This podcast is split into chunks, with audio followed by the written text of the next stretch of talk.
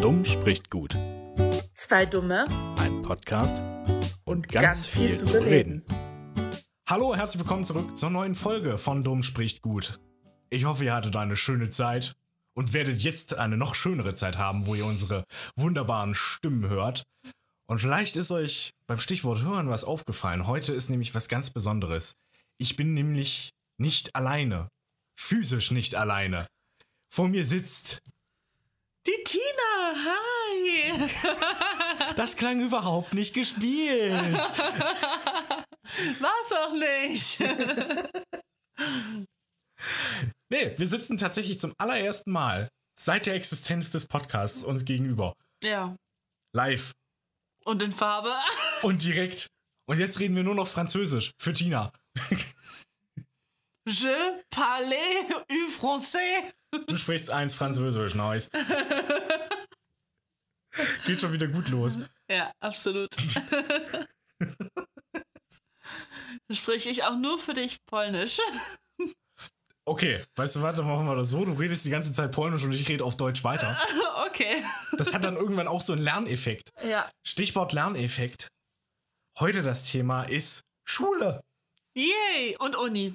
und Uni. Und Uni, ja. Ja. Also lernen quasi. Ja. Beziehungsweise halt auch ein paar lustige Geschichten, eventuell, Ja, was uns so einfällt. Blablablub und so. ganz grundsätzlich. Das ist so ungewohnt, dir jetzt so direkt ins Gesicht zu gucken. Du hast ja heute schon den ganzen Tag ins Gesicht geguckt. Ja, aber es ist halt so witzig, sich so gegenüber zu sitzen. Das ist halt, und das aufzunehmen, das ist halt was absurd Neues. Es ist so real. Ja. Ah.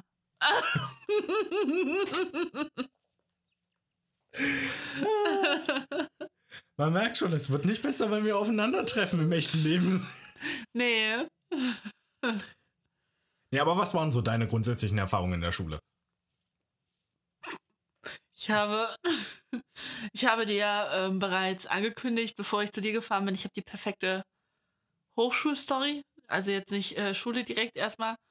Und zwar ist mir die auch am Donnerstag widerfahren. Und es war furchtbar. Und zwar hatte ich am Donnerstag wieder den ersten Tag richtig Uni. Und ich bin aufgewacht, wie jeder normale Mensch, um sieben. Bin aufs Klo gegangen, alles cool, alles hat funktioniert. Geh in die Küche. Das auf Klo ging war reibungslos. ja. Nee, aber ging in die Küche und plötzlich geht mein Wasserkocher nicht mehr an. Ich krieg Panik und denke mir, okay, wahrscheinlich ist der Wasserkocher kaputt. Geht zur Kaffeemaschine, um dort Wasser zu kochen. Geht die auch nicht mehr an. Das spricht für Stromausfall. Richtig. Tina macht kombiniere, kombiniere und denkt sich, scheiße, der Strom ist weg. ähm, ja, wie euch das wahrscheinlich jetzt nicht fremd sein wird, haben wir gerade alle, alle, alle Online-Unterricht. Und ich äh, hatte tatsächlich von 8 bis 18 Uhr den ganzen Tag online Vorlesungen. Ununterbrochen. Also ich hatte vor vier Vorlesungen an diesem Tag und war dementsprechend sehr angewiesen auf Strom und Internet. Das klingt erstmal logisch. So, 7 Uhr früh, ich war pappmüde. Plötzlich war ich äh, super aktiv, hellwach. Ich äh, war komplett in Panik. Habe erstmal geguckt, oh Gott, okay, was kannst du machen? Der Moment, wenn das Adrenalin kickt. Ja, hab geschaut, draußen im Haus ging das. Also okay, es liegt irgendwas, es hat irgendwas mit meiner Wohnung zu tun. Hast du in den Sicherungskasten geguckt? Ich habe in den Sicherungskasten geguckt, es waren alle Schalter oben. Außer der eine, der äh, Sicherungssicherungsschalter. Also, Also der, Hauptschalter. Genau. Ja, Und da dann- wusste ich aber nicht, ob der so stehen musste oder ob der auch hochgehört. Also ich kenne mich nicht mit Sicherungen aus. Hm. Bin froh, dass ich die Glühbirne einschrauben konnte und dafür die Sicherung ausgekriegt habe. Aber ich wusste nicht, der, der stand sozusagen in der Mitte so. Also der war Okay. weder unten noch oben, der war so in der Mitte. Und ich dachte, okay, gut, ähm, was jetzt? Googelst du erstmal, wie das Ganze aussehen soll. Google hat mir nicht weitergeholfen. Das, was Google gesagt hat, war, kauf dir einen neuen Schalter. äh, es ging jetzt natürlich auf die Schnelle nicht. Es war bereits halb sieben. Ich habe mit einem unfassbar peniblen Professor Uni gehabt, der sehr bedacht darauf ist, dass du pünktlich bist. Ähm, geriet immer weiter in Panik, habe meine Eltern angerufen, die haben noch geschlafen, weil meine Schwester keine Schule hat, Ferien. Äh. Äh, hab äh, meinen Freund angerufen, der hat noch geschlafen, weil der in Malle chillt. und ja, beziehungsweise ihm habe ich geschrieben. Und dann stand ich da und dachte mir, ja, was machst du jetzt? Und dann habe ich diesen Schalter einfach mal bewegt. Trial So. and Error. Erstmal nach unten, dann ganz nach oben und dann war plötzlich unten die Anzeige rot. Und ich dachte mir, okay, der Strom funktioniert jetzt wieder. Was mache ich jetzt? Muss das so rot sein? Funktioniert jetzt alles wieder? Springt mir das jetzt wieder raus? Mir ist eingefallen, mein Opa hat so ein bisschen in der Elektrik gearbeitet oder hat ein Haus gebaut und kennt sich dementsprechend gut damit aus. Und dann habe ich meinen Opa angerufen. Und der hat mir dann erstmal erklärt, wie das Ganze funktioniert und dass ich das richtig gemacht habe und dass ich aber, bevor ich den Hauptschalter einschalte, erstmal die Kleinschalter hätte ausmachen müssen. Das habe ich nicht getan. Ja. Also Hauptschalter aus, kleiner Schalter aus, Hauptschalter an, kleiner Schalter wieder an. Einfach zur Sicherheit, weil sonst die Sicherung hätte wieder rausspringen können. So, erstmal tief durchgeatmet. Kurzer Schockmoment.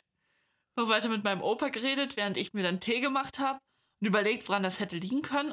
Und es hat sich herausgestellt, dass mein äh, Wasserkocher im Nassen stand und Ah. das in die Kabel reingegangen ist und sozusagen der Stromkasten gesagt hat, nope, da ist irgendwas Nasses, äh, ich mach den Strom aus. Ich habe dann den Wasserkocher weggestellt und es hat dann auch alles über den Tag funktioniert. Außer mein Internet hat ein bisschen gespackt. Ich weiß nicht, woran das liegt. Ich hoffe, das wird jetzt besser, wenn ich wiederkomme. Das wäre nämlich ganz, ganz schön übel, wenn das so bleibt.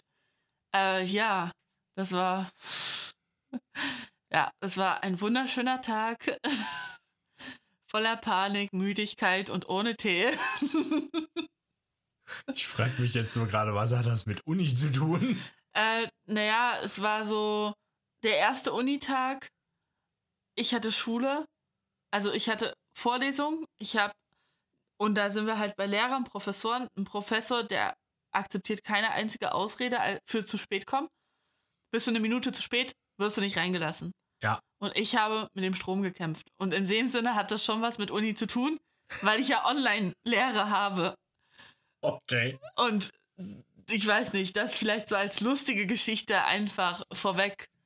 Was? Es lag dir auf dem Gewissen, weil das wolltest du loswerden. ja, weißt du, ich hat, für mich hat das was mit Schule zu tun. Es hat nichts direkt mit Lernen zu tun, aber im Endeffekt ist es wie wenn du die Bahn verpasst und hinter ihr herrennst und äh, hoffst, dass du pünktlich zum Unterricht kommst. Oh ja. Oder den Bus. Richtig. Und ähm, damit wollte ich nur sagen, das ist unser heutiger Alltag jetzt. Also da geht es nicht darum, dass du den Bus erwischst, sondern da geht es darum, dass dein verdammter Strom funktioniert.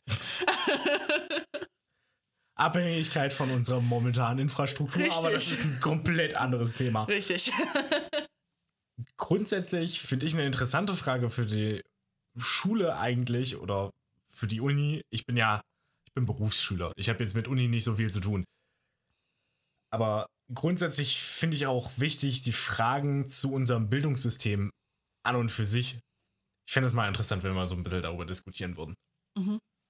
Ja, das hat ein bisschen noch mehr Tiefe als einfach nur so ein paar Geschichten zu ver verpalabern. Mhm. Ich kann ja, richtig mal richtig reden. Ich kann nicht mehr reden. So wie Emma. Man kennt es. Ja dann, hau raus. Ja, Wir hatten es vorhin schon mal kurz angeschnitten, aber was denkst du ist an unserem. Nee. Ich habe eigentlich die Frage gestellt, was hältst du eigentlich von unserem Schulsystem so ganz grundlegend? Hm. Wie würdest du es zusammenfassen? Also zum einen, es gibt wie überall negative und positive Aspekte. Hm? Also zum Beispiel positiv hervorzuheben ist, dass man einfach grundlegend sagen muss, wir haben an sich eine gute Schulbildung, weil wir eigentlich in jedes Fach mal ein bisschen reinschnuppern. Wie diese Fächer gewichtet werden, ist eine Sache, die ich beispielsweise negativ empfinde. Gerade was Musik, Kunst und Sport angeht, ähm, das ist teilweise eine Frage von Talent und nicht von Übung. Ähm, Aber du redest jetzt von der Benotung. Genau, Okay. das meine ich mit Gewichtung. Also solche Sachen. Aber an sich, dass du überall mal reinguckst, ist nicht übel. Wie das Ganze aber ausgelegt ist. Also wirklich mit Prinzip Hauptschule, Realschule, Gymnasium. Und das auch alles getrennt und auch tatsächlich super unterschiedlich, wie wir auch vorhin festgestellt hatten. Ja. Bestes Beispiel, und da kannst du vielleicht aus deiner Gymnasiastenerfahrung ein bisschen erzählen. Ähm, bestes Beispiel dafür war der Haushalts, äh, Hauswirtschaftsunterricht. Das ist halt aber auch unterschiedlich von Land zu Land. Bei uns ist ja nicht nur der Unterschied, dass wir auf unterschiedlichen Schulstufen waren oder in unterschiedlichen Schulen, sondern auch noch in unterschiedlichen Bundesländern. Ja. Also wir haben ja auch noch das föderale System und das finde ich ziemlich problematisch. Absolut, ja. Der Hintergrund da war ja irgendwie, dass man das beste System entwickelt und sich die anderen eineignen, aber das funktioniert nicht, weil jeder letzten Endes nur sein eigenes Süppchen kocht. Ja, Und ja, es gibt irgendwie eine Kultusministerkonferenz und die stimmen sich irgendwie ab, aber es funktioniert trotzdem nicht. Also ich weiß ja auch, was für ein Hickhack das bei uns in Baden-Württemberg war. Es wurde ewig hin und her diskutiert, machen wir jetzt das G8, also äh, Gymnasium in acht Jahren abschließen oder machen wir G9. wie Bayern. Ja, das war halt eben, eben so ein ewiges Hickhack. Vorher war G9, dann hat man das abgeschafft. Also ich habe innerhalb von acht Jahren meinen Abschluss gemacht. Äh, dann wurde diskutiert, ja, wollen wir das nicht doch wieder einführen? Einfach ewiges Hin und Her. Man hat sich nie richtig entscheiden können und man kommt auch wirklich nicht vorwärts. Und das ist eigentlich eins der größten Probleme, das, die wir in unserem Schulsystem haben. Der Ja. Föderalismus und zum anderen keinen wirklichen Plan, ist mein Eindruck. Also es gibt irgendwie das Konstrukt von der Schule. Wir haben Haupt-, Real- und Gymnasium. Schule. Haupt- und Realschule und Gymnasium. Aber so richtig alles durchdacht wirkt es nicht. Das ist dann auch immer sehr abhängig von der jeweiligen Schule, wo man landet und von den jeweiligen Lehrern. Ja, na, was ich krass finde, ist tatsächlich, wie sich das unterscheidet, die Vorbereitung in den einzelnen Schulen Ja. auf das spätere Leben. Also im äh, Gymnasium, Gymnasium, ich habe ja, sonst würde ich ja jetzt nicht studieren, ich habe ja danach die äh, Fachhochschule gemacht, Fachoberschule, also mein Fachabi sozusagen. Und im Gymnasium wirst du sehr drauf getrimmt, dass du danach auch studierst, Ja. dass du danach auch ähm, eigentlich in einen akademischen Beruf einsteigst. Und äh, da wird eigentlich von Ausbildung nicht viel geredet. Gar nicht. Ganz im Gegenteil zur Realschule. Da wirst du regelrecht dazu gedrängt, eine Ausbildung zu machen. Dir wird eigentlich gar keine Möglichkeit gezeigt, wie du dein Abitur nachholen kannst. Es ist tatsächlich, ich hatte eine Lehrerin, die gesagt hat, macht bloß nicht das Abitur, macht bloß eine Ausbildung, weil damit seid ihr am sichersten. Wo ich sage, Bullshit. Das ist absoluter Quatsch. Natürlich sind Ausbildungen wichtig und wer eine Ausbildung machen möchte, kann das gerne tun. Aber ich finde, man sollte in jeder Stufe, ob du jetzt Hauptschule, Realschule oder Gymnasium bist, alle Optionen frei halten. Das heißt, du solltest im Gymnasium die Möglichkeit einer Ausbildung auch aufzeigen, dass dir gesagt wird, okay, die Möglichkeit hast du, diese Ausbildungen kannst du tun, ähm, das gibt es, so wie bei uns. Und dass du aber auch in der Realschule die Möglichkeit und auch in der Hauptschule die Möglichkeit aufzeigst, entweder deinen Realschulabschluss nachzuholen oder ähm, ein Abi nachzuholen. Ja, ich finde generell die Kategorisierung schwierig. Also du sollst dich nach der vierten oder in Berlin ist es, glaube ich, die sechste Echt? oder in der fünften. Ja, die machen noch mal ein bisschen mehr. Krass. Berlin-Brandenburg ist noch mal anders. Aber du sollst dich entscheiden, in welche Richtung du dein künftiges Leben, Leben bringen möchtest. Das ist Also, nicht mal deine Entscheidung. Es ist nicht mal deine Entscheidung so richtig. Also, die meisten Eltern schicken ihre Kinder aufs Gymnasium. Ja. Was halt eher für die Elite ist, in Anführungszeichen. Wenn sie in der Grenze des, äh, des äh, vom Staat vorgegebenen Durchschnittes sind. Ja, wobei das auch wieder unterschiedlich ist. Also bei uns war es so, du brauchtest noch eine Lehrerempfehlung Mhm. oder eine Empfehlung einfach von der Grundschule aus. Ja, dieser Mensch kann aufs Gymnasium gehen, war Ja. bei mir der Fall. Habe ich mich ganz stolz gefühlt, weil da war meine Brüder, wollte ich unbedingt hin. Aber das wurde mittlerweile auch abgeschafft. Da gab es auch wieder ein bisschen Aufregung. So, ja, jetzt schickt halt jeder Hans und Franz sein Kind aufs Gymnasium. Ich frage mich halt, brauchen wir überhaupt diese Unterteilung? Funktioniert eine Gesamtschule? Oder welche anderen Konzepte könnte es geben, um eine Schule so konstru zu konstruieren oder um das Bildungswesen so kon zu konstruieren, möglichst viele mitzunehmen? Oder eigentlich alle mitzunehmen?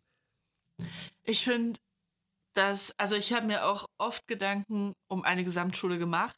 Hm? Ich war ja mehr oder weniger auf einer Gesamtschule, also ich hatte ja sowohl Gymnasium, Realschule, ähm, Hauptschule als auch Grundschule Ja. bei mir in der Klasse. Äh, äh, in der Klasse, in der Schule natürlich.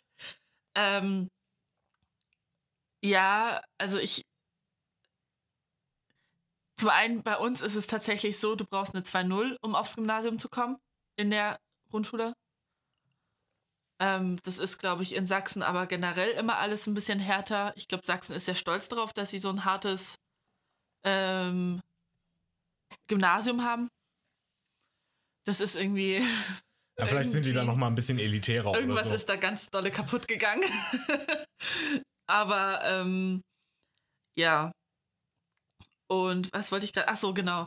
Und zur Gesamtschule. Ich finde, das ist sehr schwierig, weil du natürlich gucken musst, wie machst du es so, dass sich keiner langweilt. Wir haben natürlich jetzt diese unterschiedlichen Schulen, weil es Kinder gibt, die sind langsamer im Lernen. Ja. Die haben Schwierigkeiten beim Lernen. Ähm, dafür hast du die Hauptschule oder die Realschule. Und in die Hauptschule wirst du ja auch erst geschickt, wenn du in der Realschule in der achten Klasse zu schlecht bist. Echt? Ja. Das war bei uns anders. Da hattest du gleich eine Kategorisierung Hauptschule, Real oder Ah, okay. äh, Gymnasium. Krass. Bei uns wird es dann eigentlich erst da so wirklich. Also es, bei uns war es so, die wird eine Empfehlung gegeben. Es wird halt gesagt, okay, du musst halt in der achten Klasse versuchen, diese Noten zu erreichen, in den Hauptfächern wenigstens. Ich, ich kenne die Voraussetzungen nicht, weil ich hatte Mhm. diese Situation nicht. Aber ich kann mir gut vorstellen, dass es heißt, in den Hauptfächern wenigstens eine 4. Ja, wer, wer bestanden? Ausreichend. Genau. Und äh, dass du halt keine 5 auf dem Zeugnis hast. Das könnte ich mir vorstellen. Und dann wurde bei uns erst in der achten Klasse so wirklich gesagt, oder Anfang neunte Klasse, okay, versuche erstmal deinen Hauptschulabschluss. Wenn du den geschafft hast, kannst Mhm. du, hast du die Möglichkeit, wenn du eine 2-0, glaube ich, geschrieben hast im Hauptschulabschluss, deinen Realschulabschluss ein Jahr später dann gleich wieder mitzumachen. Oder du bist dann halt fertig und gehst halt runter. Ja. So war das bei uns. Aber das kann auch daran liegen, dass es bei uns einfach eine, eine Klasse war, die Hauptschule und die Realschule, bis zur neunten Klasse. Okay. Ja, eben, das ist ja. Hauptschule und Realschule stehen sich ja auch relativ nah, oder?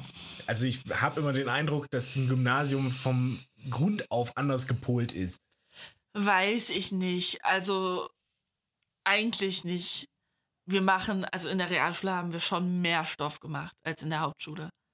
Okay. Der Hauptschulabschluss ist sehr leicht zu machen.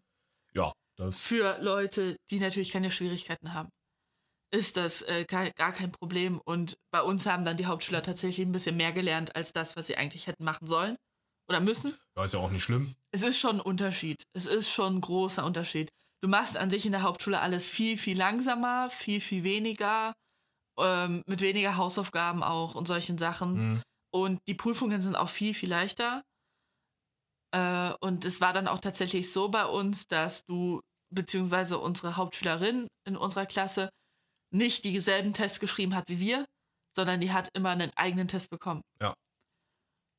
Und dadurch kann man schon sagen, es ist schon, es ist schon ein Unterschied. Ja, Es ist schon ein großer Unterschied. okay. Ich frage mich halt einfach auch, was macht das so mit den Kindern? Es gibt ja auch ein Bild zu den jeweiligen Schulen. Vielleicht wandelt sich das jetzt auch so langsam. Ich hoffe es auf jeden Fall, dass es sich auch in eine gute Richtung wandelt. Weil früher war es halt einfach so, bist du auf die Hauptschule gekommen, da warst du langsam, da warst du doof. Ja. Oder nee, also momentan ist das ja eher so das Bild. Ich glaube, früher war das Bild eher. Oder meine Wunschvorstellung ist eher, dass wenn man auf die Hauptschule geht, dann ist man vielleicht nicht der akademische, der theoretische Typ. Du machst halt Handwerkerberufe. Richtig. Ja. Und wir brauchen Handwerker. Und zwar dringend. Ganz, ganz wichtig. Ja. Aber irgendwie 60 Prozent aller Schüler wollen Abitur machen. Weil man statistisch gesehen 80% aller Leute, die studieren, mehr Einkommen haben. Und natürlich will jeder mehr Einkommen haben, will besser leben. Ja, Aber es ist halt nicht auf jeden stimmt die Statistik. man muss halt sagen, Handwerkerberufe werden mittlerweile auch einfach wirklich gut bezahlt. Ja, natürlich, weil es eine hohe Nachfrage gibt. Richtig. Das ist Marktwirtschaft. Was ich so gemerkt habe bei den ganzen Seminaren, die wir zur Ausbildung immer hatten, ähm, uns wurde oft gesagt, wir sollen in die Handwerkerberufe gehen. Mhm. Wo aber das große Problem war, Hauptschüler wollen nicht in die Handwerkerberufe gehen, weil das nun mal der Ruf der Hauptschule ist. Okay. Und Realschüler klauen oft den Hauptschülern die Ausbildungsplätze. Genauso wie Gymnasiasten vielen Realschülern die Ausbildungsplätze klauen. Also das ist, es ist ein, Lauf, ein, Kreis, ein Laufkreis. Warum will ich den ganzen Tag schon Laufkreis sagen? Es ist ein Kreislauf. Du hast halt immer der, der dem anderen eigentlich den Platz klaut und dann, ich meine, jedes Unternehmen nimmt natürlich lieber einen Realschüler als einen Hauptschüler. Weil der besser qualifiziert Richtig. ist. Und besser qualifiziert, aber der möchte kein anderes äh, Gehalt haben. Richtig.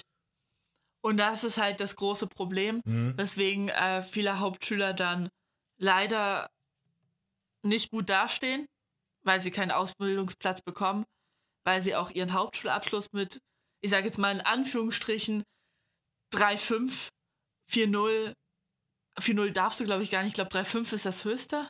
Irgendwie so, ich weiß nicht. Ich, Aber mit 3,5 abgeschlossen hast. Und dann natürlich ein Realschüler, der mit 3,5 seinen Abschluss hat, dann doch ein Jahr höher qualifiziert ist.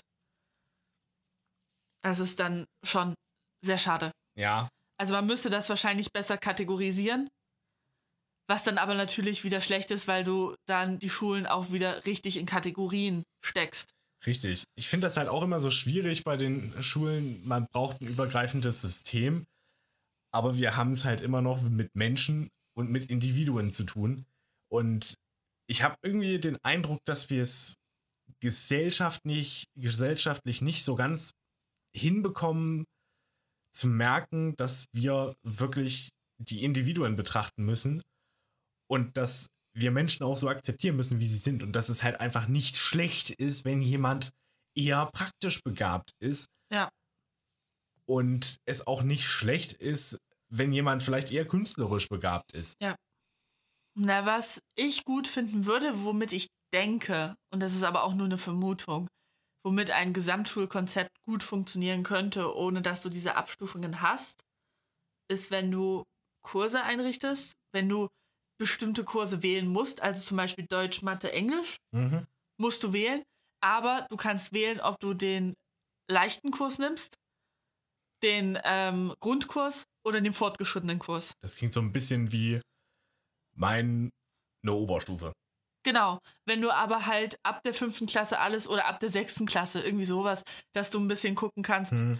wo empfehle ich dich rein, dass die Lehrer schauen können, okay, wie bist du ein- grundlegend in Mathe, wie bist du grundlegend in Deutsch, wie bist du grundlegend in Englisch und dann gesagt wird, ich empfehle dir den Grundkurs, dir empfehle ich den Hauptkurs Ja. und dir empfehle ich den fortgeschrittenen Kurs. Finde ich, finde ich eine ziemlich gute Idee. Und dass du dann sozusagen diese drei Kurse hast, die musst du wählen oder vier Kurse, je nachdem, dass du sagst, okay, Geschichte ist auch noch wichtig, da solltest du auch dich reinwählen und dann guckst, möchtest du noch, noch äh, Kunst machen, möchtest du noch Musik machen, möchtest du noch Religion machen, Ja. vielleicht noch eine Naturwissenschaft, dass du das noch als Pflicht Ja, also nimmst. so haben wir es halt tatsächlich in der Genau. bei uns in der Oberstufe gehabt. Du musstest irgendwie, ja, Mathe, äh, äh, also du brauchtest Deutsch, musstest noch eine Fremdsprache dazu nehmen, Ja, Englisch definitiv, äh, musstest Mathe nehmen, also mindestens zwei Naturwissenschaften, eins war Mathe, Genau. das zweite konntest du dir dann auswählen, eins musstest du und äh, so als Hauptfach brauchtest du, konntest du dir dann frei auswählen, was du dann noch nimmst. Und dann noch ein Hauptfach, was du noch dazu nimmst, egal Genau. was es ist. Und dann hattest du halt Nebenfächer und da musstest du auch bestimmte Kriterien Ja. erfüllen. Also ich würde mehr oder weniger das amerikanische Prinzip übernehmen, nur besser ausgebaut. Hm. Also in Amerika hast du diese freie Wahl, du kannst wählen, was du möchtest. Du musst weder Mathe noch Englisch noch sonst irgendwas machen, sondern du kannst auch nur Kunst, Musik und äh, Religion machen. Ja. Das ist vollkommen egal. Und das ist nicht gut. Aber wenn du wirklich diese Hauptfächer, die wir jetzt haben, bestehen lässt, aber in verschiedenen Schwierigkeitsformen, dann hast du alle in einer Klasse, aber in verschiedenen Kursen. Und wenn du grundlegend in der, äh, ich sag mal jetzt, ähm, in den fortgeschrittenen Kursen bist und du bist aber in Mathe schlecht, weil du hast eine Rechenschwäche be beispielsweise, Ja. hast du trotzdem die Möglichkeit in den Grundkurs oder in den ähm, in den mittleren Kurs sozusagen zu gehen. Das finde ich eine sehr schöne Vorstellung. Ich denke auch gleichzeitig, dass es, dass wir dementsprechend auch die Klassen minimieren müssen, weil wir Ja. dann auch wieder die Schüler als Individuen betrachten, was immens wichtig ist. Ja. Äh, wir müssen gleichzeitig aber auch aufpassen, dass wir keine Individualistenmonster herzüchten, Ja. wo die Kinder dann mit Selbstbe über Selbstbewusstsein rausstrotzen, so, ja, ich bin ja super und bin halt Ja. total wichtig. Das ist auch ein Trend, den ich da befürchte, aber das sehe ich jetzt erstmal noch nicht so. Ja, Momentan ist es ja eigentlich eher das, ich sag mal, Rasenmäherprinzip. Wenn ein Gras drüber hinaus wächst, wird abgesäbelt. ja. Das ist echt so. Und ich meine, dann hättest du natürlich vielleicht dann tatsächlich spezielle Schulen für Hochbegabte, weil Ja. die dann in dieses System nicht sehr gut reinpassen. Oder du machst einfach einen Extrakurs für, was weiß ich, Mathe-Expert. Ja, Ja, und packst da halt die Hochbegabten rein, damit halt alle an einer Schule sind. Weil das ist auch ein großes Problem, dass die hochbegabten Kinder oft abgeschottet werden Mhm. von dem Rest und sie dann eigentlich keine sozialen Kontakte. Und ähm, keine sozialen Fähigkeiten bilden. richtig. Das ist ja auch immer richtig. sehr wichtig. Und du hast ja wirklich oft das Problem, dass, ähm, ich sag mal, manche hochbegabten Kinder beispielsweise das Asperger-Syndrom, äh, As doch Asperger-Syndrom haben. Und dadurch aber auch gesellschaftlich einfach komplett zurückgezogen sind. Mhm. Und diesen Kindern kannst du dann nicht helfen, weil du eine Klasse mit Kindern hast, die Asperger haben. Natürlich nicht zwingend. Es gibt natürlich auch natürlich hochbegabte Kinder, aber ähm, es ist halt immer ein bisschen schwierig. Ja, grundsätzlich. Ich finde auch einfach da die Rolle von Lehrern sehr wichtig. Also Lehrer sind so. Was haben wir denn jetzt gerade für ein Bild von Lehrern? Mein Eindruck ist, dass Lehrer sehr viel stemmen müssen. Auf der einen Seite gibt es so die allgemeine Auffassung, das sind faule Menschen. Ja, davon gibt es ein paar. Also die haben halt Definitiv. die äh, nehmen halt einfach nur die Ferien mit und machen ein bisschen Prüfungs äh, ein bisschen Vorbereitung. Kenne ich auch Menschen. Also gerade bei mir in der Berufsschule, das ist total faszinierend. Da habe ich wirklich die besten und die schlechtesten Lehrer. Schöne Grüße an dieser Stelle übrigens. getroffen. Also Lehrer, die halt wirklich nur das Allerwenigste machen, die Ja. nicht wirklich für die Schüler mitdenken. Halt einfach so ein bisschen Stoff runterrattern, vielleicht das Zeug, was ihnen gerade noch gefällt. Und dann ist fertig. Und du als Schüler guckst in die Röhre. Das ist scheiße. Ja, Aber dann hast du auch richtig engagierte Lehrer. Lehrer, die sich wirklich immer einen Kopf machen, die sich auch Zeit für die Schüler nehmen. Also, äh, da kennt jeder sicherlich einen oder eine, ähm, der oder die. Ähm, Ah, Jetzt hast du mit dem Genderwahn angefangen. ich habe einfach angefangen, so alle inkludieren zu wollen. Das war ein bisschen, äh, ein bisschen sehr umständlich. Aber jeder kennt einen Lehrer oder eine Lehrerin, der oder die sehr gut ist. Ja. Tatsächlich war es bei mir so, als ich die Schule nach der Realschule gewechselt hatte, hatte ich Top-Lehrer, Hm. bis auf einen. Tief durchatmen. Tina fasst sich gerade. Ja. äh, das war wirklich, ja, unter aller Salami. Ähm, Ich bin beeindruckt, du denkst schon weiter. Wow. wieso? Naja, unter aller Sau, Sau verarbeitet, Salami. Ja. Witze Stimmt. werden auch grundsätzlich immer besser, wenn man sie erklärt. Ja, absolut. nee, ähm, tatsächlich habe ich die Erfahrung gemacht, dass an Fachoberschulen, und das ist aber nur an meiner Schule so gewesen, also ich habe auch das Gegenteil gehört, ich sehr gute Lehrer hatte. Wirklich Top-Lehrer. Ich hatte einen Mathelehrer, der ist auf die Schüler eingegangen, Mhm. der hat perfekte Übungen gemacht, der hat es einmal erklärt, Übungsblätter ausgeteilt und dann hast du das bis zum Abwinken geübt. Und immer wenn du Probleme hast, hast du ihn gefragt und er hat es dir tausendmal erklärt oder zweitausendmal. Aber du hattest halt nicht diese ständige Wiederholung für die Schüler, die das Ganze schon konnten. Ja. Das war ganz gut. Ja, sich immer auf das jeweilige Level begeben. Genau. Damit war ich auch sehr gut in Mathe dann. Also mit Mhm. Nachhilfe. Anfangs hatte ich meine Schwierigkeiten, weil es dann doch ein Anspruchsumschwung war von der Realschule ins Gymnasium mehr oder weniger. Ja. Aber ich bin gut damit zurechtgekommen, weil er das sehr gut gemacht hat. Und durch Nachhilfe. also nochmal danke an meinen Nachhilfelehrer ähm, an der Stelle. Und in Englisch ganz genau das Gleiche. Es war eine Umgewöhnung von der Realschule plötzlich gymnasialen Druck ausgesetzt zu sein. Mhm. Ich hatte einen Englischlehrer, der hat von dir verlangt, dass du perfekt Englisch sprechen konntest. Das war bei uns aber auch so. Genau. Also, da gab es halt eine Englischlehrerin, die hat gesagt, da gibt's, kriegt eigentlich nur die Eins, wenn du quasi nativ Englisch Ja. oder wenn du am Niveau eines nativ englisch sprechenden Menschen Ja, rankommst. na A1, äh, A1, C1-Niveau wenigstens. Mhm. Und ähm, tatsächlich hat mir das anfangs sehr, ist mir das auf die Füße gefallen. Weil ich mir dachte, so ein Arsch, was fällt ihm ein, das einfach so als Anspruch zu stellen an Realschüler, die halt nicht so fließendes Englisch sprechen können. Mhm. Meistens. Ähm, tatsächlich hat er mir sehr gut damit geholfen. Er hat auch sehr krasses, er, er hätte dir echt gefallen. Er war so der Brite im Herzen. Ach, schön. Der hat sich bewegt wie ein Brite. Er hat gesprochen wie ein Brite. Er, er war ein Brite. einfach mein, mein Favorite war, aber also es war trotzdem schön in Baden-Württemberg äh, Englischunterricht zu haben, weil du hattest immer dieses piekfeine Englisch, wo man gut mitgekommen ist. Ja. Ne? Englisch, Lehrer, Englisch. Ja. So langsam genug, dass die Schüler hinterherkommen und Ja. verständlich genug, aber auch nicht so langsam, dass man denkt, oh Gott, das ist langweilig. Mm, Also wirklich gut, gut ausbalanciert. Aber dann kommst du aus diesem, kommen die mal einmal aus dem Englischen raus und dann hörst du den härtesten Dialekt. Yeah, and this and in German we would say Angle. Äh, ja, nee. es gab wirklich eine Situation, da hat unsere Englischlehrerin das mal so schon gesagt. Uh, and in German we would say Slavisch Kolklektor Schlotzer. das ist halt einfach witzig. ja. Nee, tatsächlich war es bei meinem Lehrer nicht so. Der hat einen hohen Anspruch gestellt und er hat auch direkt äh, am Anfang gleich einen Test geschrieben, wo du den Guardian verstehen musstest. Was nun mal schon gehobenes Englisch ist. Mhm. Also da hast du Begriffe drin, die, die hast du im Unterricht einfach nicht. Ja, du meinst The Guardian, die Zeitung. Genau, die Zeitung. Und äh, er hat ausschließlich mit dem Guardian gearbeitet, um uns auf die Prüfung vorzubereiten. Mhm. Er hat uns von Anfang an auf die Prüfung vorbereitet. Wir haben von Anfang an ha ähm, Hausarbeiten nicht, aber Klassenarbeiten geschrieben, die wie die Prüfung aufgebaut waren. Ja. was auch gut ist. Richtig gut, ja. Und am Anfang habe ich den gehasst, weil ich mir dachte, sag mal, ich verstehe kein Wort von diesem Artikel.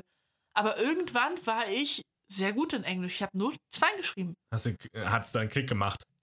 Was heißt Klick? Ich hatte halt dann irgendwann so die Übung drinne, Mm, weil er das so intensiv mit uns gemacht hat. Ja. Texte übersetzen. Das war immer ein Problem. Wie übersetzen Text ins Deutsche? ja.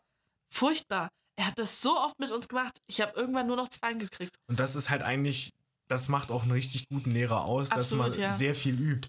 Wir hatten einen Lehrer, der hat bei uns irgendwann mal gesagt, ey Leute, das ist echt, echt ein Problem.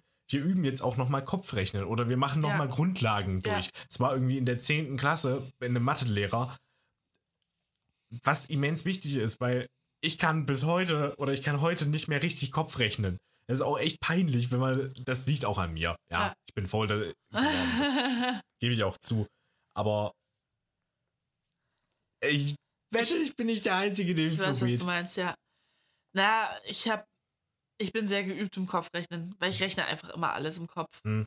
Damit mir das eben nicht so verloren geht. Ja. Ich habe auch im Matheunterricht immer alles im Kopf gerechnet, außer es waren irgendwelche ähm, krassen äh, Gleichungen, die du irgendwie lösen musstest. Ja. Das ging dann nicht mehr. Aber alles, was irgendwie im Kopf gelöst werden konnte, habe ich auch im Kopf gemacht, damit ich es nicht verlerne. Und dadurch ist mein Kopfrechnen nicht so schlecht, aber auch nicht so super gut. Also, so im Durchschnitt. naja, aber was, was mir eben schade, was ich schade fand, du hast ja auch gerade gesagt, das macht ja die guten Lehrer aus. Ja. Viele meiner Klasse haben das nicht geschätzt. Ja, Die haben ihn verflucht und die haben äh, die ganze Zeit, äh, er ist so schlecht und äh, und wo ich gedacht habe, macht seine Übungen und dann werdet ihr merken, wie sehr das hilft. ja. Aber das ist halt auch ein Problem. Als Schüler bist du grundsätzlich faul.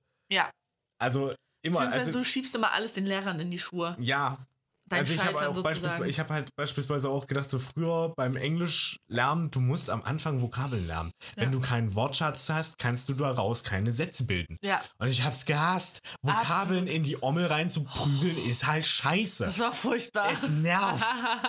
Und bis heute denke ich mir halt so, ja, jetzt das vielleicht ein bisschen ausführlicher gemacht oder immer wieder wiederholt. Es ist anstrengend, es ist nervig, so, Ja. so dieser Lernprozess.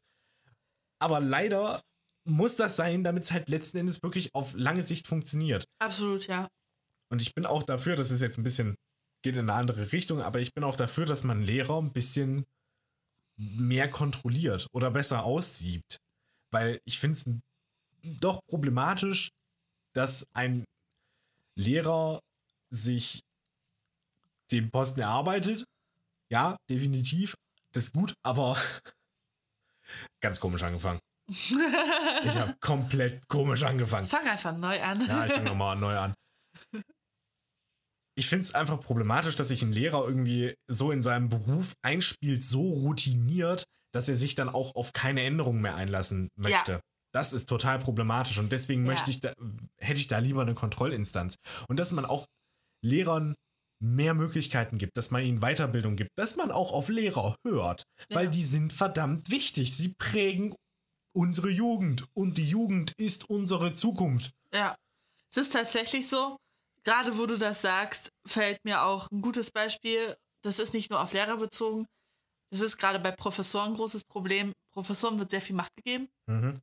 Du hast ähm, das Gesetz, dass der Professor seinen Unterricht bzw. seine Vorlesungen und seine Prüfungen so gestalten darf, wie er es möchte. Ja. Und du kannst dagegen nichts tun. Und ich hatte jetzt diese ähm, Situation, um nochmal auf Corona zurückzukommen, tatsächlich. Äh, ich habe einen Professor, der ist nicht mehr der Jüngste. Ähm, ich möchte jetzt auch nicht das Modul sagen, weil ich mir nicht sicher bin, was er dann tut. Ja. Es ist ein rechtliches Modul, das kann ich sagen. Äh, und da ist das Problem, dass er sehr eingesessen ist.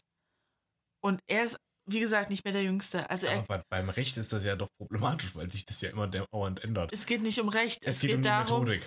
dass er nicht, er akzeptiert keine Technik, er geht damit nicht um. Wir hatten Mhm. Präsenzunterricht, bis solange es ging. Als es nicht mehr ging, hat er dann wirklich versucht, über Zoom zu arbeiten. Das muss man ihm hoch anrechnen. Das war schon äh, ein Wunder. Aber wo er sich nicht mit sich reden lässt, sind seine Prüfungen. Und das ist absoluter Oh, kenn ich. Horror gewesen. Denn, wissen ja alle, das habe ich am Anfang gesagt, ich studiere soziale Arbeit. Er stellt soziale Arbeit mit Jura gleich. Was nicht gleichzusetzen ist. In keinem einzigen Punkt. In keinem. Und er fing seine Vorlesung damit an, dass er uns gesagt hat, ja, wenn Sie eine 3-0 oder eine 4-0 schreiben, ist das gut. Bei Juristen würden Sie sich darüber freuen. Juristen, aber keine Sozialarbeiter. Und das ist das Problem. Ich habe ihn auch dieses Semester wieder. Übrigens gleich am Montag. Ich freue mich richtig drauf. Ähm, und wir haben Grundlagengedöns gemacht, was überhaupt nichts mit unserem, mit unserer Fachrichtung zu tun hat. Hm, schwierig. Wir haben Fälle gemacht, zum Beispiel die Schatzsuche, die wir niemals in der sozialen Arbeit brauchen werden. Und das war ein Problem. Er hat einen enorm hohen Anspruch in seiner Prüfung gefordert. Äh, über alle möglichen Sachen, die er irgendwann mal in einem Satz oder in einem Wort gesagt hat. Seine Vorlesungen waren theoretisch so aufgebaut, dass er uns nicht direkt gesagt hat, worum es geht, sondern dass er irgendwelche Fallbeispiele aus der, äh, aus dem Re aus der Rechtswissenschaft genommen hat, die selbst die besten Juristen kaum lösen können und uns die vorgesetzt hat als Beispiel für das, was er uns sagen wollte. Und drückt mir die Daumen, dass er jetzt dieses Semester wirklich das macht, was er machen soll und nicht wie letztes Semester einfach das, worauf er Bock hat. Ja, das kenne ich. Ich meine, ich habe bei mir einen Lehrer, der hat. Der ist jetzt auch bald weg. Eigentlich, der ist schon weg, aber äh, ich habe einen Lehrer, der hat halt wirklich kaum Vorbereitung gemacht. Bei dem war eine Klassenarbeit mal so aufgebaut, dass wir. Ja, wir haben. Nee, es war so aufgebaut. Wir hatten. Wir sollten einen Text korrigieren. Als Mediengestalter sollst du nicht einfach irgendwie korrigieren, sondern das Ganze ist genormt. Und man muss Korrekturzeichen lernen, man muss wissen, wann man und wie man die anwendet. Und das haben wir da eben in dieser LK, steht für Leistungskontrolle, so ein herrlich deutsches Wort. Leistungskontrolle. Ich sage lieber Klausur, ich finde, das klingt schöner. Aber äh, das haben wir in dieser LK ja getestet. Aber der Ausdruck war so dermaßen liederlich. Es ging nicht. Aber der hat halt auch nicht mit sich reden lassen. Weil so, ja, das, das, nee, das ist halt so. Mm. Und das ist diese Eingesessenheit, diese Sturheit und diese Faulheit und halt sich auf was zu berufen, auf die Position zu berufen, statt auf seine Qualifikation, ist grundsätzlich ein extrem großes Problem bei Ja. vielen Menschen. Ja.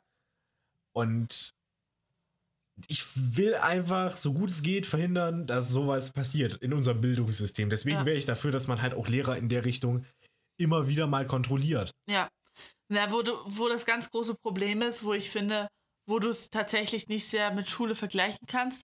Du hast den Lehrer, der ist schlecht in der Schule. Also ich kann jetzt nur von meinen Schulerfahrungen erzählen. Ich weiß ja, nicht, natürlich kann jeder nur wie von seinen das- Schulerfahrungen ich erzählen. weiß nicht, wie das jetzt in der Ausbildung genau abläuft. Aber du schreibst Tests, du schreibst Klausuren. Wenn du da mal halt eine 6 schreibst, ist es halb so wild. Wenn ich eine 6 schreibe, falle ich durch, durch und kann nach zwei Malen beziehungsweise dreimal mein Studium vergessen. Mhm. Und das ist halt der grundlegende Unterschied, weswegen ich sage, du solltest Professoren eigentlich weniger Macht geben. Aber was halt nicht geht, denn sie sind Doktor und Professor, die haben promoviert und habilitiert. Ähm, und dadurch, ja, kannst du denen eigentlich nichts tun. Und das ist ein ganz großes Problem. Und davor habe ich enorm Angst jetzt in dem Semester wieder, dass es äh, wieder in eine ganz falsche Richtung läuft. Ja, das, das, sowas kann gut passieren. Ist tendenziell immer problematisch. Jetzt hatte ich gerade wieder einen Gedanken im Kopf, der sich wieder verloren hat. Schade. Tut Hm, mir leid. kannst du ja nichts für. Ist ja mein verballertes Gehirn.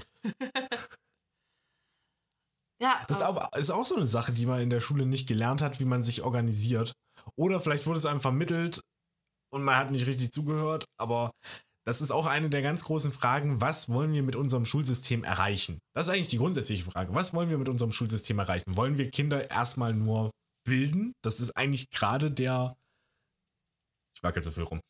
Das ist eigentlich gerade so der Trend oder die Ausrichtung unseres Schulsystems. Wir vermitteln Allgemeinwissen was eigentlich nicht schlecht ist, weil Ja. darauf kann man aufbauen. Oder wollen wir in unseren Schulen Kompetenzen vermitteln? Kompete Kompetenzen zu vermitteln ist mittlerweile nicht mehr so schwierig, weil ich kann alles googeln. ja, Was zu wissen, glaube ich, ist ein bisschen Siehst du, wichtiger. Aber da passt meine Geschichte vom Anfang doch wieder ganz gut dazu. Ich bin 21 Jahre alt und wusste nicht, was ich tue, wenn der Strom ausfällt. Ja. Sowas, finde ich, sollte in der Schule gelehrt werden. Natürlich kommt dann das Argument, ja, aber dann hast du wieder nicht zugehört. Das ist dann aber dein eigenes Problem. Es sollte in der Schule trotzdem angeboten werden. Und da sind wir wieder beim äh, Hauswirtschaftsunterricht. Das ist eine Sache, die ich komplett gar nicht hatte. Genau. Bei uns wurde halt nie beigebracht, wie man ordentlich hauswirtschaftet. Ich hatte wenigstens, und das ist wieder der Unterschied zwischen Realschule und Gymnasium, da sieht man wieder, wo man eigentlich in der Realschule darauf vorbereitet wird. Ich hatte in der Schule, im Hauswirtschaftsunterricht, bei uns hieß das, äh, ich hab's vergessen, ich weiß es nicht mehr, Haushaltswirtschaft und Technik hieß das, glaube ich. Und ich habe in meinem Haus Haushaltswirtschaftsunterricht, Hauswirt, oh mein Gott, nochmal, Hauswirtschaftsunterricht gelernt, wie ich nähe, wie ich bügel Ja. und wie ich koche. Und erst dann habe ich gelernt, wie benutzt du, ähm, wie, wie schraubst du eine Glühbirne rein? Oder wie verwendest du einen Computer? Und das ist halt eben bei mir komplett anders gewesen. Das habe ich über, durch meine Eltern gelernt. Ja. Man kann auch diesen Ansatz wählen. Man kann auch sagen, okay, es gibt Kompetenzen, die möchten wir den Eltern überlassen. Aber wie zuverlässig sind die Eltern? Das kann man halt nie wirklich überprüfen. Ja. Auch soziale Kompetenzen. Ja, wenn die Eltern verkorkst sind, kannst du halt auch nicht erwarten, dass das Kind so einwandfrei da rauskommt. Richtig. Aber die Schule hat zum jetzigen Stand nicht nur einen Bildungsauftrag, sondern auch einen Erziehungsauftrag. Und da gehört das nun mal dazu. Ja. Und es ist äh, irgendwie auch etwas, wofür du deine Steuern bezahlst, dass die Schule funktioniert. Und äh, Das machen wir, das Fass machen wir bitte nicht auf. erzieherische Mittel auch äh, vorhanden sind. Und das ist halt das Problem, dass du da trotzdem diese Abteilungen von dem Bildungssystem machst. Also wirklich von Gymnasium, Realschule und Hauptschule. Die Finanzierung meinst du? Nee, Entschuldigung. fachlich. Einfach Ach so. beim Hauswirtschaftsunterricht. Ja, Dass du das im Gymnasium nicht hast. Also du musst doch trotzdem kochen lernen und bügeln und äh, nähen. Ich verstehe nicht, warum da so ein großer Unterschied draus gemacht wird. ich weiß nicht, ob das auch einfach wieder eine Ländersache ist. Nee, wir hatten das auch nicht. Unsere Gymnasiasten hatten das auch nicht. Okay. Das, hat, das hast du im Gymnasium Das nicht. ist halt Vielleicht in Berlin und Brandenburg. Das Ich, weiß ich, ich, weiß es nicht. Ich kann es wirklich nicht sagen. Das ist halt wirklich das Problem. Wir haben 16 unterschiedliche Bildungssysteme. Ja. 16. Wer soll denn da durchblicken? Mhm. Und da sehe ich wieder eine große Schwierigkeit, ähm, was ich auch jetzt auch im Studium kennengelernt habe. Und was ich jetzt auch gerade merke, Sachsen hat ein sehr hohes Bildungssystem. Die stehen relativ weit oben mit Bayern, Thüringen und Baden-Württemberg, glaube ich. Und da ist das Problem, du merkst diese Ansprüche und du merkst die Unterschiede. Hm. Also uns wurde zum Beispiel gesagt, mit dem Realschulabschluss, den wir machen, kannst du in Hamburg ein Abi machen. Ja. Mit dem Stoff. Und in Berlin ein sehr gutes Abi. Wir wollen nicht über Bremen reden. genau. Ähm, und da ist das Problem, meinetwegen, du schreibst jetzt deine 2.0 im Abi in Sachsen und du schreibst deine 1.5 im Abi in Bremen. Wird aber nicht angerechnet. Wenn ich in Bremen studieren möchte, ist es trotzdem eine 2.0. Ja, klar. Und ich stehe schlechter da, obwohl ich in dem Kontext mehr Wissen vermittelt ist, bekommen das, habe. das ist halt einfach wirklich ein sehr klassisches, bekanntes Problem. Ich finde halt auch grundsätzlich die. Ich finde auch fragwürdig, ob das Notensystem so, wie wir es jetzt haben, gut ist. Ich finde es persönlich eher fragwürdig, weil Leistung, ja, es ist so extrem leistungsorientiert. Ja. Das finde ich einfach problematisch und dass man sich nicht wirklich eben darauf einlässt, dass man keine wirkliche Beurteilung hat, sondern im blödesten Falle kriegst du einfach eine Note hingeknallt und musst dich damit zufrieden geben. ja. Ja. Was ich schwer, schwierig finde bei der Benotung ist tatsächlich, dass, ja, du siehst ja diese Leistungsorientiertheit danach, wie wenig Prozent du hast, um eine gute Note zu schreiben Ja. und wie viel du hast, um eine schlechte Note zu schreiben. Ich finde es auch einfach undifferenziert, so das Notensystem an sich. Wir haben sechs Noten. Ja. Eins, zwei, drei, vier, fünf, sechs. Ja, n- Dankeschön. Da fand ich schon das 15-Punkte-System wesentlich besser. Das ist Ja. deutlich detaillierter. 100 Punkte wäre zu viel. Ja. Weil, wie, wie willst du denn einem Schüler glaubhaft verklickern, warum er jetzt an der Stelle ein oder ein Prozentpunkt mehr oder weniger hat? Aber 15 Punkte finde ich eigentlich ideal, weil das ist detailliert genug. Und da kommt es auch wieder auf den Lehrer an, wie das Ja. eben begründet wird und wie man das Ganze aufschlüsselt und erklärt. Ich hatte mal eine. Deutschlehrerin, die hat am Ende von einer Präsentation beispielsweise immer so einen Bogen rausgegeben oder von irgendwie einer praktischen Arbeit und hat dann angekreuzt, welche Punkte erfüllt wurden oder was zutrifft. Ja. Was ich total super finde, das ist eine Transparenz der Arbeit und Nachvollziehbarkeit, wo ich dann auch als Schüler sage, okay, scheiße. Habe ich die schlechte Note mit verdient? Okay. Ja. Nee, tatsächlich bin ich auch ziemlich froh. Ich war sehr überrascht dieses äh, Semester, beziehungsweise diese Prüfungen, dass meine Dozenten gesagt haben, sie übernehmen das System. Ja. Und machen das sozusagen nach dem 15-Punkte-System, nur dass bei uns 15 Punkte eine 1-0 sind, Mhm. 14 Punkte eine 1-3, ähm, 13 Punkte eine 1-7 und dann 12 Punkte eine 2-0 und so weiter und so fort. Und du brauchst sozusagen, ähm, du kannst bis 4-0 gehen, bis du bestanden hast und alles drunter. Ich glaube, das ist, sind, ich weiß es gerade gar nicht, ich glaube 6, 7 Punkte, irgendwie sowas. Ja, kann sein. Ich glaube, bei uns waren es fünf Punkte. Ich weiß es nicht. Also Aber bei uns war die 1, äh, waren 15 Punkte auch eine, eine 1 1 plus. plus, ne? Ja, bei uns waren es, glaube ich, sechs Punkte und du hast damit bestanden und alles drunter war dann durchgefallen. Und dann Mhm. hättest du es nochmal machen müssen. Oder bei meinem einen Professor, der hat es so gemacht, der nimmt die schlechteste Arbeit als ähm? Maßstab Okay, ah, okay. und alles und danach richtet er dann, also die schlechteste Punktzahl ist dann sozusagen die 4-0 oder die 5-0, was weiß ich, durch die schlechteste bestandene Prüfung, glaube Ja. ich mal, wollte er nehmen. Ähm, oder macht er das nach dem besten? Ich bin mir gerade nicht sicher. Irgendwie nach einem macht er das. Es also er zu macht, kompliziert, als dass ich das jetzt nachvollziehen könnte. ja, er macht einfach nicht den normalen Maßstab nach 100 Punkte so und so viel, sondern nee, er nimmt die beste Arbeit. Jetzt habe ich es. Er nimmt die beste Arbeit, was weiß ich, die hat von 30 Punkten 28 Hm. Und das ist dann die 1-0 und danach rechnet er dann den Maßstab aus. Ach so, okay. Jetzt habe ich es. okay. Ja, nicht die schlechteste, sondern die beste. Die schlechteste macht keinen Sinn. Ja. Genau. So, das heißt, wenn äh, du kannst dich verbessern in der Hoffnung, dass keiner die volle Punktzahl hat Hm. was dieses Semester halt nahezu unmöglich war, weil du cheaten konntest. Ja. ja, ist auch wieder ein ganz großes Thema, Schule und Digitalisierung, aber das ist viel zu groß, als dass ich, dass ich das jetzt ansprechen wollen würde. Ja. Ich wollte es nur mal eingeworfen haben. Ein Stichwort dazu noch: Polylux. Ich finde, das ist einfach maßgebend. ich hatte ja recht bei dem Professor, der dann versucht hat, über Zoom zu machen. Sein Zoom-Ablauf sah so aus, nur ganz kurz zum Thema Polylux, dass er die Kamera des Laptops auf den Polylux gerichtet hat und wir dann vom Polylux irgendwie mit zusammengekniffenen Augen lesen durften, was er da jetzt hingeschrieben hat. Ja, so kann Unterrichtsgestaltung aussehen. Ja. Auch aussehen. Was ich noch ansprechen wollte, wo ich mit zu kämpfen hatte nach der Schule, du hast keine Vorbereitung auf das Studium oder auf deine Ausbildung. Also du Du wirst bist reingeschmissen. fertig, wirst reingeschmissen und dann wird von dir erwartet, dass du dich entscheiden kannst, ob du jetzt Bibliothekswissenschaft, BWL, soziale Arbeit, irgendwas in der Medienwelt, irgendwas im technischen Bereich ähm, studieren oder eine Ausbildung machen möchtest, obwohl du gar nicht weißt, was auf dich zukommt. Und da finde ich zum Beispiel auch wieder das ähm, System des Colleges in Amerika sehr schön. Die haben nicht drei Jahre, sondern vier.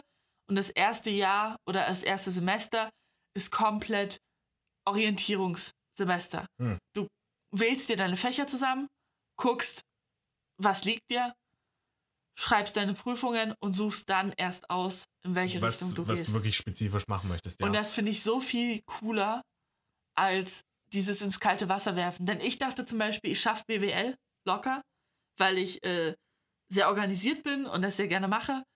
Aber es war ein kompletter Reinfall. Weil BWL ist nicht organisiert sein und das als Warnung für alle, die BWL studieren wollen und schlechte Mathe sind. BWL ist Mathe. Hm. Und das ist fast ein pures Mathe-Studium. ich kann als Auszubildender sagen, eine Ausbildung war für mich die richtige Entscheidung, so als weiterführendes Element von der Schule weg, wo wir jetzt einfach bei dem schönen Punkt angekommen sind, weil ich nicht organisiert war, weil ich strunzenfaul war als Schüler. Es hat sich dann auch in meinem Abi ein bisschen niedergeschlagen, aber hm, das, ey, ich habe durch Sympathie geglänzt tatsächlich. Ich habe mir immer durchs Gutreden eine gute Note verdient. äh, das hat in der Berufsschule aufgehört. Da bin ich auch einmal richtig, richtig fett auf dem Arsch gelandet. Aber seitdem ähm, hat mich der Ehrgeiz gepackt und hab, ich habe auch einfach gelernt, wie ich mich jetzt organisieren muss. Man wird ja auch reifer. Ja. Und du machst etwas, was dir Spaß macht. Das ist auch ganz wichtig. Das muss man sagen, du hast ja wirklich Freude an deiner Ausbildung. ja. Ich liebe meinen Beruf. Punkt. Also gerade, das fand ich immer schön gestern, gerade als wir unterwegs waren und äh, uns was einkaufen wollten, war ich mit Valentin im Laden und Valentin sagte mir eigentlich jede Schrift und sagte, da ist sie aber nicht gut gebraucht. und ich stand daneben, mhm, ja, okay. Ja, es war so, äh, ich habe in. Ja, da gab es irgendwie Kartons, auf denen war irgendwas ins Comic Sans gedruckt Ja. und dann habe ich gesagt, nee. Also, ja, kann man verwenden, ist auch in diesem Zweck eigentlich gar nicht so schlecht, aber holla die Waldfee, ist diese Schrift overused? Verwend die besser nicht. Also, oder ja. Nee, auf das Thema möchte ich noch nicht so eingehen. Ich habe extrem viel Freude dran. Ich könnte damit einen ganzen Podcast alleine füllen, glaube ich. Aber Nein, das fand ich aber sehr lustig und daran merkt man, dass du einfach Spaß dran hast. Ja, Und das ist auch das Richtige, weil man muss halt auch ehrlich sagen, ich weiß nicht, ob ich das jetzt raushauen darf, aber du hast dir ja auch Zeit in deine Auswahl gelassen. Also du bist Ja. ja, nicht direkt nach dem Abi gleich reingegangen, sondern du hast ja wirklich erstmal eine Zeit überbrückt Ja, so ein und Orientierungsjahr. was möchte ich machen. Und das finde ich wichtig und das finde ich auch gut. Und ich bereue es ein bisschen, dass ich es nicht gemacht habe. Weil dadurch bin ich ziemlich auf die Nase gefallen und Mhm. habe mein BAföG verschwendet. In dem Kontext. Also, oder in dem Prinzip halt. Und es ist schade. Auch noch mal etwas. Finanzierung. Das war, hatten wir vorhin. Das war das, wo, wo du, glaube ich, drauf eingehen wolltest vorhin, als du gesagt hattest, wir hatten mal drüber geredet, oder? ich glaube nicht. Okay. Nee, das war, das war eher so das, das Gröbere, was wir für ein Schulsystem haben wollen. Okay. Dann kurz Finanzierung, um mal so von Schule ein bisschen wegzukommen und so ein bisschen in meinen Bereich zu gelangen. ähm, Finanzierung von Studenten und auch Auszubildenden, die kein duales Studium oder auch keine duale Ausbildung machen, beim Staat beispielsweise, ähm, ist es sehr schwer, sich durchzufinanzieren. Und es wird von den Eltern erwartet, dass sie dich weiterfinanzieren können, auch wenn sie gar nicht die Möglichkeit haben, da sie zum Beispiel Geringverdiener sind oder Vater oder Mutter Alleinverdiener ist Ja, mit fünf Kindern. Jetzt als Beispiel, als heftiges Beispiel. Oder bei mir auch nur mit zwei Kindern. Aber halt selbstständig. ja, es ist einfach generell ziemlich schwierig. Es wird sehr viel von den Eltern verlangt, beziehungsweise ich denke, im sozialen Bereich ist unser Staat generell zu geizig. Absolut, ja. Aber ich würde, weil ich auf die Uhr gucke, so allmählich auch zum Ende kommen. Ja. Außer du möchtest noch ausführlicher drauf eingehen.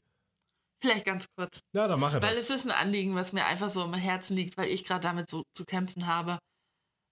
Und es ist einfach so, dass ich es unmöglich finde oder untragbar vom Staat, dass wir eigentlich die Zukunft sind und die Finanzierungsmöglichkeiten eigentlich gleich null sind. Ich beispielsweise muss einen Kredit aufnehmen, bin mit der Uni fertig und habe 30.000 Schulden erstmal. Hm. Und die musste erstmal abarbeiten. Das musste 30.000 ist nicht so viel, aber es ist halt auch nicht wenig. Nee, Und ich meine, 30.000 sind schnell abgearbeitet, wenn du viel sparst, aber ich bin eine Frau und da muss man sagen, ich habe ein Ablaufdatum. was, du bist Irgendwann. eine Frau? Was? Das habe ich Oh noch gar nicht gemerkt. Aber ich habe ein Ablaufdatum und ich kann irgendwann keine Kinder mehr kriegen und es wird immer schwerer und das Risiko für irgendwelche Krankheiten wird immer höher. Und das ist ein großes Problem, wo ich sage, ja, es so wird, es oder der Wille ist da, dass dafür gesorgt werden will, dass äh, Kinder aus nicht akademischen Familien oder aus nicht reichen Familien auch studieren können, aber eigentlich ist die Möglichkeit nicht wirklich gegeben Hm. weil ich mich äh, fast nicht selbstständig finanzieren kann. Ich habe unfassbar Glück, dass mein Freund mich da ein bisschen auffangen kann. Ich bin ihm auch unfassbar dankbar dafür. Und dass ich in einer Stadt studiere, die einfach saubillig ist. Aber sonst wäre es mit meinem Geld nicht möglich, äh, ordentlich zu leben, ohne zu arbeiten. Und das musst du erstmal schaffen neben dem Studium.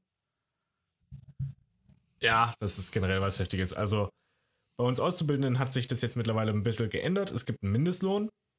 Danke. Ausnahmsweise mal an Frau Karliczek, beziehungsweise an das BMBF an dieser Stelle. Das ist da federführend gewesen. Finde ich super. Das fand ich auch richtig gut. Ich finde das gut. Mich betrifft es nicht. Ich bin ein bisschen neidisch, aber ich finde es trotzdem gut. Aber ja, das ist wirklich tatsächlich ein großes Problem. das wollte ich dazu nur noch mal loswerden. Ja. Dann können wir gerne beenden. Also es hat sich aber auch wieder eröffnet, dass man sehr viel, sehr viel mehr drüber reden kann. Das Ja. ist halt einfach so ein gigantisches Thema. Ich glaube, man könnte auch einfach nur über Uni und Ausbildung reden.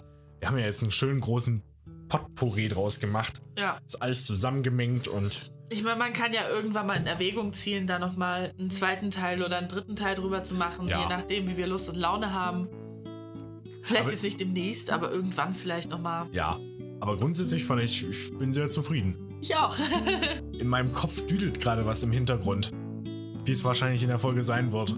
Wieder Wahrscheinlich, die, ja. die Hintergrundmusik. Unser Outro kommt jetzt so langsam angeschwollen. Dementsprechend sage ich jetzt mit geschwollener Brust. Ich sag bis dann. Ich sag bis dann. Euer Hahn. Und eure Henne. Haut drin. Lernt immer ordentlich, liebe Kinder. Lernt. Und nehmt das ernst, was die äh, Lehrer euch sagen. Ja. Tschüss. Tschüss.